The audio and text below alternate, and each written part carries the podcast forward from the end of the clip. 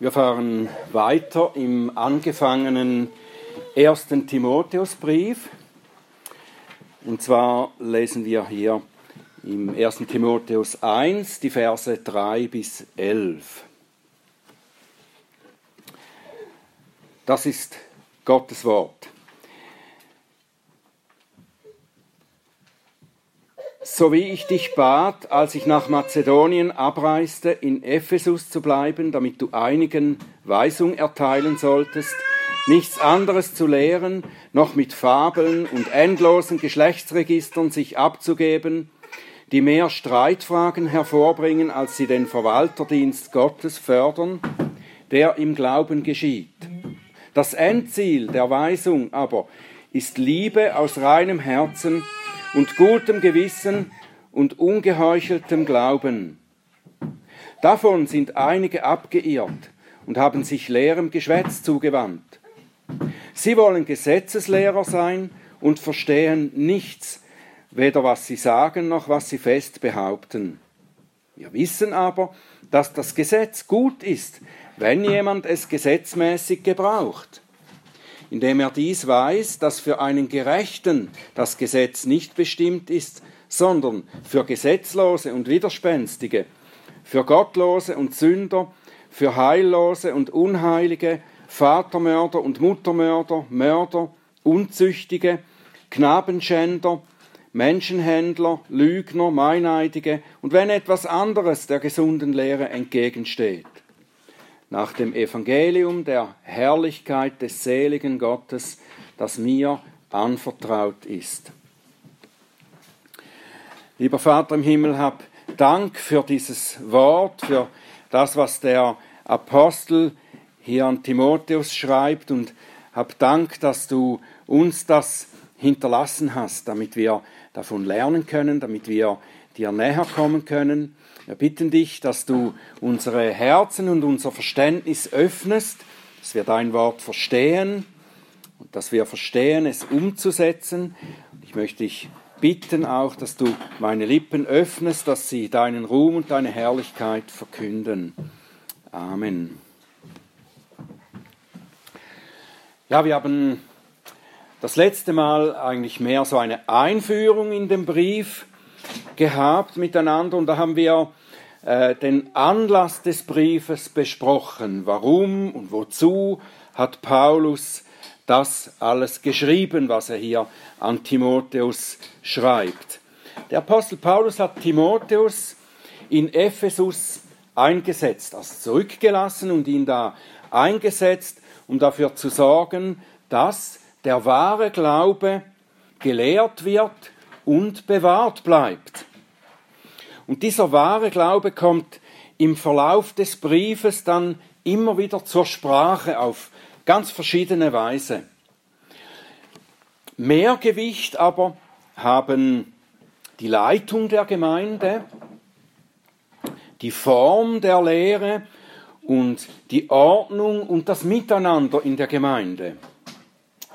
Und dazu kommt etwas, das für, für unsere postmoderne Kultur gar nicht so leicht bekömmlich ist.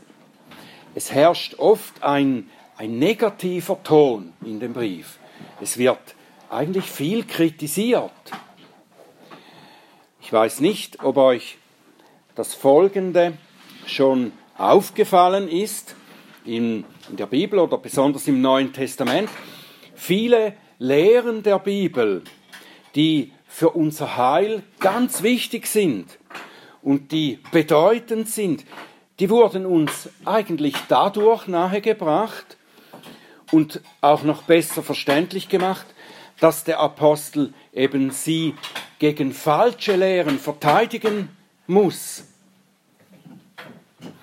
Die meisten Briefe der Apostel wurden geschrieben, weil es in der jungen Kirche Probleme gab, weil sie durch falsche Lehren verwirrt wurden und weil sie unordentlich lebten und dies dann mit falscher Lehre begründeten. Die Apostel mussten also das Falsche korrigieren und dadurch ist das Gute klarer geworden und deutlicher hervorgetreten.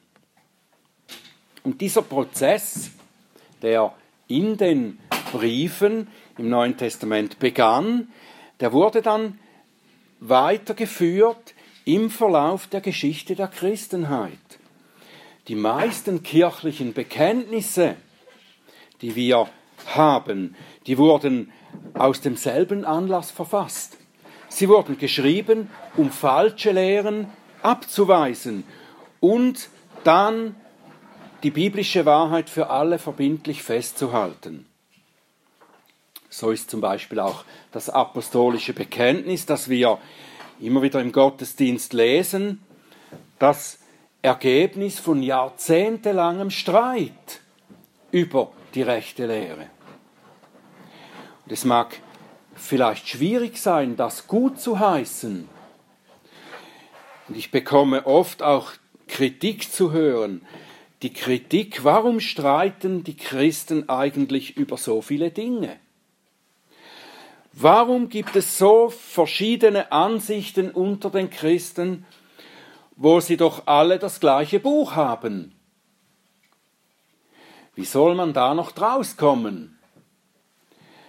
Können wir nicht einfach über die Unterschiede hinwegsehen und harmonisch miteinander leben?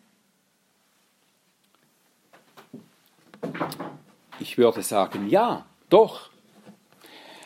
In einigen Fragen können wir das und sollten wir das auch tun. Über die Unterschiede mehr oder weniger hinwegsehen und das Gemeinsame suchen. Die, die Harmonie suchen, können wir auch sagen. Und Paulus sagt das in einem gewissen Sinn zu Beginn unseres heutigen Abschnittes. Es gibt Streitereien hier in Ephesus, die nicht hilfreich sind und die nicht den Glauben fördern. Und die sollten sie lassen. Aber gleichzeitig lehrt er uns in dem Brief auch, für die Erhaltung des wahren Glaubens zu kämpfen, wo es nötig ist. Es gibt Wahrheiten, die so wichtig sind und die heilsentscheidend sind, dass darüber gestritten werden muss.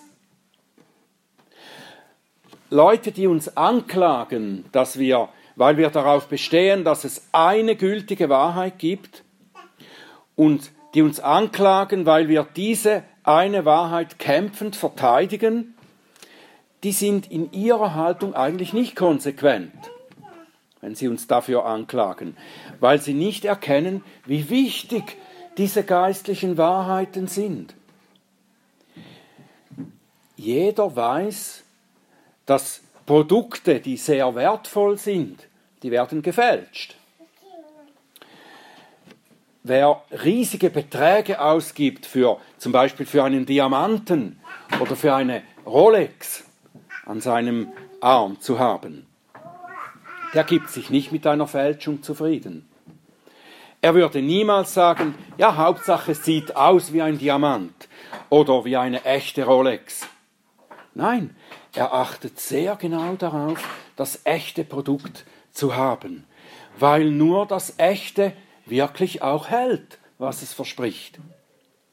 Oder vielleicht etwas, das noch wichtiger ist in unserem Leben, wer krank ist oder wer vielleicht operiert werden muss, der legt großen Wert darauf, dass der Arzt die Lehren der Medizin und Chirurgie sehr genau studiert hat und Richtiges und Falsches unterscheiden kann. Ein Ärzte kennen den Begriff Differentialdiagnose. Da unterscheidet man zwischen äh, falschen Diagnosen, falschen Beurteilungen der, der Wahrheit, die diesen Patienten betreffen, und richtigen. Ein, ein Beispiel, vor vielen Jahren oder sogar Jahrzehnten habe ich gehört, dass in England ein Mann aufgeflogen ist, der sich mit falschen Papieren als Chirurg ausgab. Und der hat tatsächlich viele Operationen äh, mit, in vielen Operationen mitgewirkt, hat Menschen operiert. Und es kam heraus, dass dieser Mann zwar eine Ausbildung hatte, aber diese Ausbildung war eine Ausbildung als Metzger. Ich denke, dass die Leute, die später nach ihm in diesem Spital operiert wurden, die waren sehr froh, dass dieser Betrüger entlarvt wurde und nicht mehr am Operationstisch stand. Die, das Evangelium und alle Lehren, die damit zusammenhängen, die uns das Heil in Christus, die Bedingungen für unsere Rettung und das ewige Leben erklären, die sind unendlich viel wichtiger als Dinge wie Diamanten oder teure Uhren oder auch körperliche Unversehrtheit. Und darum war es für die Apostel unverzichtbar, diese Wahrheiten zu verteidigen, auch wenn dadurch die Harmonie gestört wird. Oder sogar dann noch, wenn ihr Leben auf dem Spiel stand. Paulus zeigt in seinen ersten Anweisungen hier im ersten Timotheusbrief, wofür es sich zu kämpfen lohnt, wofür es sich zu streiten lohnt, zu streiten um das Richtige. In Vers 10 nennt er es die gesunde Lehre nach dem Evangelium der Herrlichkeit Gottes. Und in Vers 5 nennt er das Ziel, das durch die gesunde Lehre erreicht wird, nämlich Liebe aus reinem Herzen und gutem Gewissen und ungeheucheltem Glauben. Und um zu erklären, wie dieses Ziel erreicht werden soll, nennt er eben zuerst das Unkraut, das Timotheus sozusagen ausjäten, entfernen muss, weil es die gute Saat am Wachsen hindert. Es gab da in Ephesus offenbar Leute, die gern Gesetzeslehrer sein wollten, Leute, die sich wichtig machen wollten. Sie wollten solche sein, die anderen zeigen können, wie man richtig lebt als Christ. Und das ist an sich nicht schlecht. Wie Paulus später auch schreibt im Kapitel 3, wenn jemand nach einem Aufseherdienst trachtet, so begehrt er ein schönes Werk, eine gute Sache. Mit anderen Worten, es ist eine gute Sache, wenn jemand ein Lehrer der Gemeinde sein möchte. Aber diese gewissen Leute, die er hier erwähnt, die Timotheus zurechtweisen soll, die haben die falschen Absichten bei ihrem Lehrer sein wollen. Wahrscheinlich geht es ihnen primär darum, selber im Zentrum zu stehen. Und sie lehren und betonen auch die falschen Inhalte. Was sind denn die falschen Inhalte oder die falschen Lehren hier? Paulus geht gar nicht ausführlich auf sie ein, er macht nur Andeutungen. Er spricht von Fabeln oder etwas wörtlicher übersetzt von Mythen und endlosen Geschlechtsregistern. Wahrscheinlich bezieht er sich auf jüdische Schriften, die damals im Umlauf, im Umlauf waren und die sehr fantasievolle Erweiterungen zu Mose und den Propheten enthielten. Da war eine Schrift von, von dem berühmten Mann genannt Philo, oder es gab auch andere ähnliche. Sie stammten von jüdischen Rabbis, die aus den alttestamentlichen Schriften mythische Lehren oder mystische Lehren entwickelten, indem sie Dinge hineinlasen, die scheinbar darin verborgen sein sollten, die aber äh, scheinbar nur durch Eingeweihte verstanden werden konnten. Und diese Lehren sind vergleichbar auch mit heute verbreiteten Mythen, wie zum Beispiel äh, der Bibelcode, der vor einigen Jahren äh, bekannt wurde, wo durch Umstellung der hebräischen Buchstaben dann äh, aus dem Text geheime Botschaften herausgelesen wurden oder auch Lehren der Kabbala oder dem Da Vinci Code, das auch bekannt war vor einigen Jahren, also geheime äh, Art Botschaften, die da im Text drin sein sollten, versteckt. Und so etwas taten zur Zeit von Paulus und Timotheus auch jüdische Gelehrte. Und auf die bezieht er sich wahrscheinlich hier. Er geht aber nicht näher darauf ein, so wie er das bei anderen Lehrer, Lehren der Pharisäer tut, um sie dann zu widerlegen offenbar findet er es hier nicht wert, Zeit zu verschwenden damit. Er nennt es einfach leeres Geschwätz. Diejenigen, die sich damit befassen, sind abgeirrt vom wahren Glauben und verstehen nicht, wovon sie reden, sagt er. Timotheus soll sie zurückrufen zum richtigen Gebrauch des Gesetzes. Er sagt, das Gesetz ist gut, wenn es gesetzmäßig gebraucht wird. Das bedeutet, wenn es dazu gebraucht wird, wozu es auch gegeben ist. Und das bringt uns zu der Frage, wozu ist denn das Gesetz eigentlich gegeben? Wie gebrauchen wir es in der richtigen Weise? Paulus sagt zwei Dinge über den Gebrauch des Gesetzes. Und auf den ersten Blick scheinen sie sich fast etwas zu widersprechen. Aber ich denke nicht, dass sich seine Aussagen widersprechen, sondern sie ergänzen sich von zwei verschiedenen Seiten. In Vers 5, 1 Timotheus 1, Vers 5, da nennt er das Ziel des Gesetzes, was es bewirken soll. Und in Vers 9 und 10 sagt er, an wen sich das Gesetz richtet und an wen nicht. Vor allem an wen nicht. Ich möchte die Reihenfolge von Paulus umkehren und zuerst klären, wozu oder für wen das Gesetz eben nicht bestimmt ist. Vers 9 bis 10 sagt, um das Gesetz in der rechten Weise zu gebrauchen, muss man wissen, dann zitiere ich hier Vers 9 und 10, dass für einen Gerechten das Gesetz nicht bestimmt ist, sondern für Gesetzlose und Widerspenstige, für Gottlose und Sünder, für Heillose und Unheilige, Vatermörder, Muttermörder, Mörder, Unzüchtige, Knabenschänder, Menschenräuber, Lügner, Meineidige und wenn etwas anderes der gesunden Lehre entgegensteht. Was meint Paulus damit, wenn er sagt, dass das Gesetz nicht für Gerechte, sondern für Gottlose und Sünder bestimmt ist? Was meint er damit? Er meint nicht, dass das Gesetz den Gerechten in gar keinem Fall etwas nützt. Das sagt er nicht.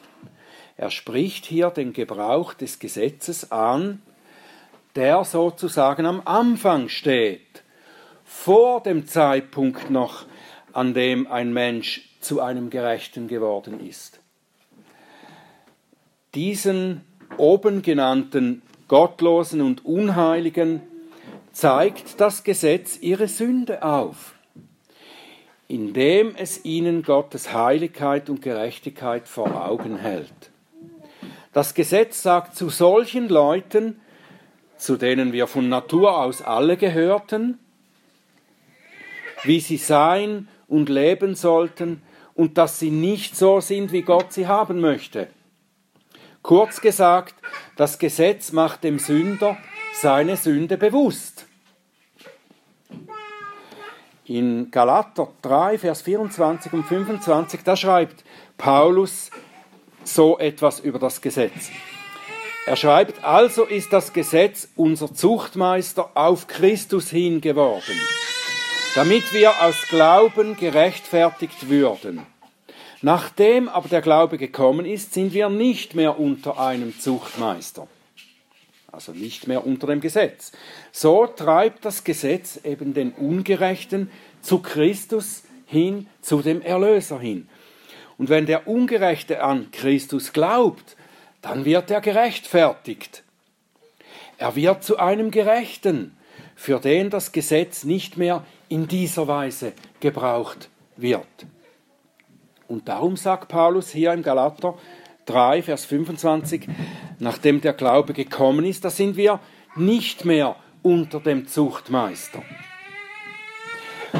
Aber es gibt für den Gerechten dann doch eine Sache, für die das Gesetz dient. Es führt zu einem Ziel, sagt der Apostel, eben zu dem Ziel, das er in Vers 5 genannt hat. Das Endziel der Weisung ist Liebe aus reinem Herzen und gutem Gewissen und ungeheucheltem Glauben.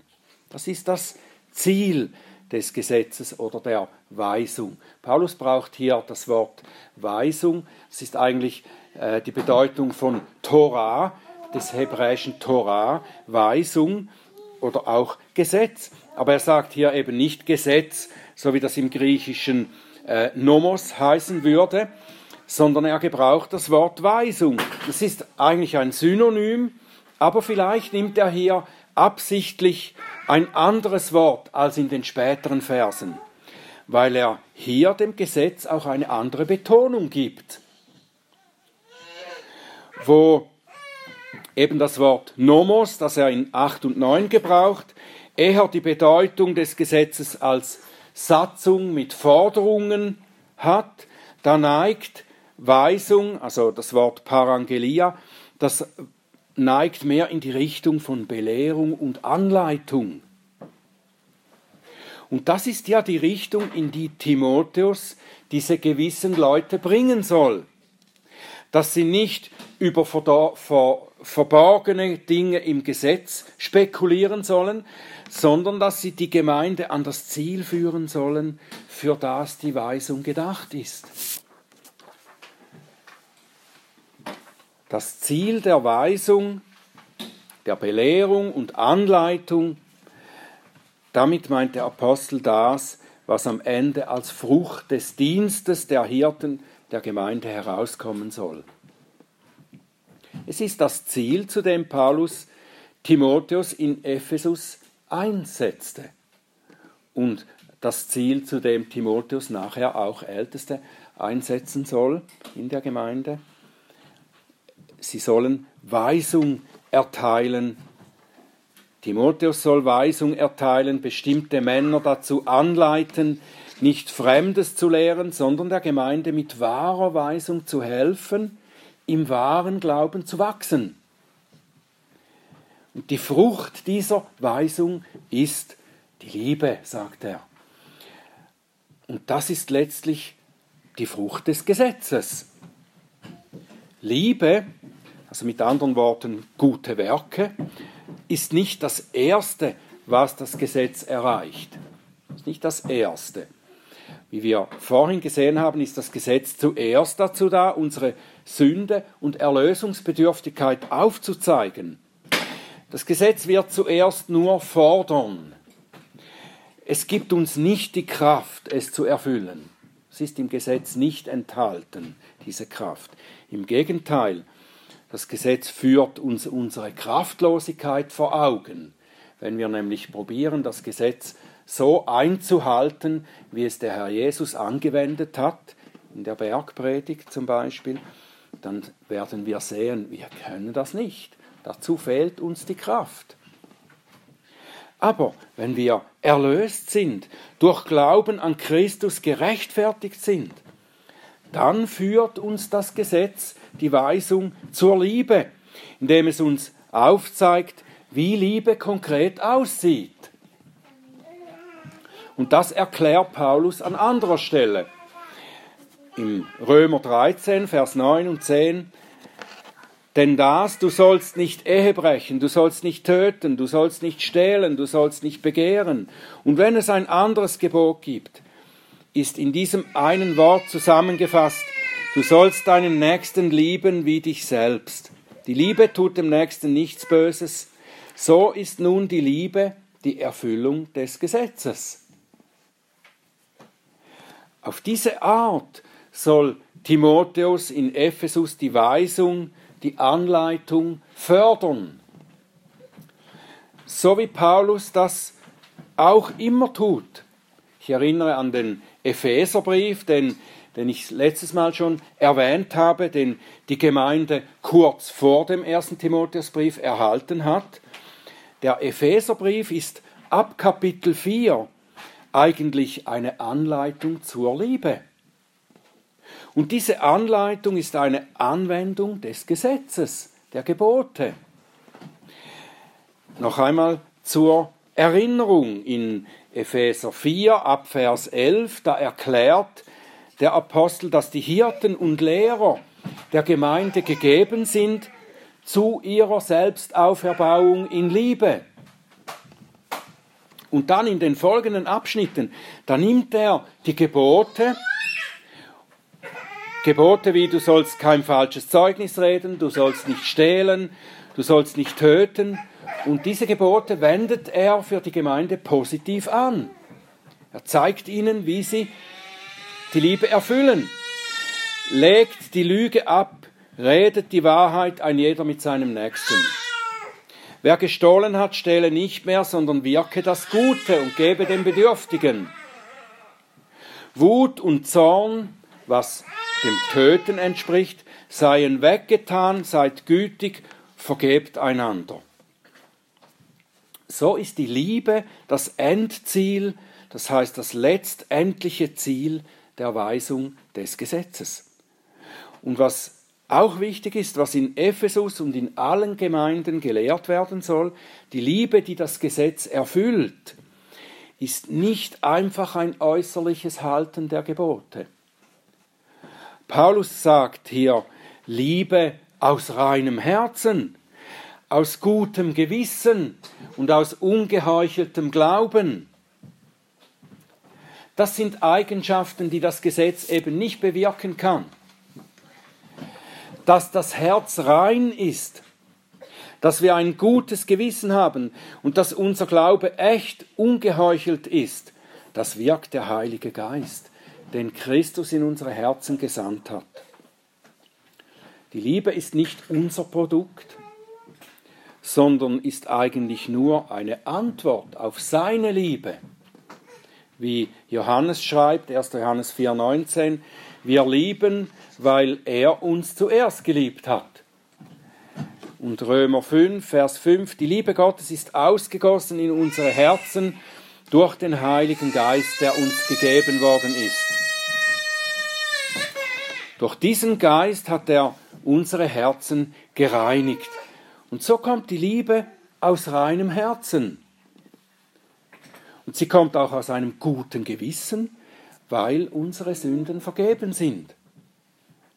Solange wir nicht mit Gott versöhnt waren, hatten wir kein gutes Gewissen ihm gegenüber. Das Gewissen ist zum Beispiel mehrmals Thema im Hebräerbrief.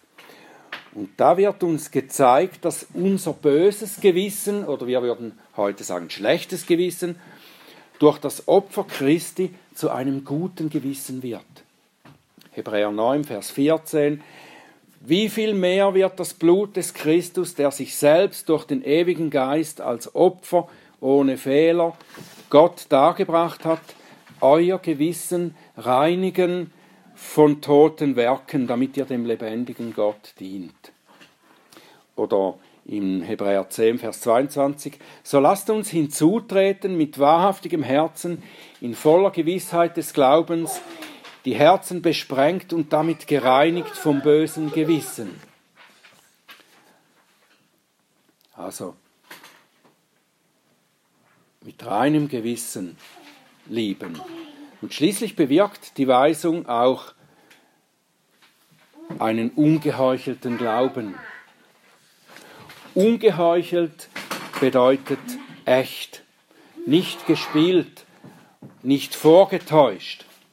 Das griechische Wort für Heuchler, das ist äh, Hypokrites und das bedeutet einfach Schauspieler. Das war das Wort für den Schauspieler in der damaligen Zeit. Und das Evangelium und die Weisung, die daraus kommt, bewirkt, dass wir eben nicht mehr Schauspieler sein müssen. Wir wissen, dass wir von uns aus nicht gut sein können. Wir können Gott nicht aus unserer Kraft gefallen. Und da müssen wir uns nichts vormachen. Also nicht schauspielern, nicht heucheln. Der ungeheuchelte Glaube erkennt das und er steht frei dazu. Ich bin noch nicht so, wie ich sein sollte. Ich brauche die veränderte Kraft, die verändernde Kraft seines Geistes. Und die ist uns versprochen. Im Glauben halten wir uns an dieses Versprechen Gottes. und dass dieser Glaube wachsen kann, dafür hat Paulus Timotheus damit beauftragt, zu tun, was er selber auch tut, zu lehren, Weisung zu geben. Und diese Weisung erhalten wir wie im Wort Gottes. Und darum halten wir unser Leben lang an diesem Wort fest und nähren uns täglich dadurch. So wie Petrus schreibt im 1. Petrus 2, Vers 2, seid wie neugeborene Kinder begierig nach der unverfälschten Milch des Wortes, damit ihr dadurch wachset zum Heil. Und an Josua sagt Gott dieses Wort, das gilt für uns genauso. Lass das Buch des Gesetzes nicht von deinem Mund weichen, sondern forsche darin Tag und Nacht, damit du darauf achtest, alles zu befolgen, was darin geschrieben steht. Denn dann wirst du gelingen haben auf deinen Wegen. Amen.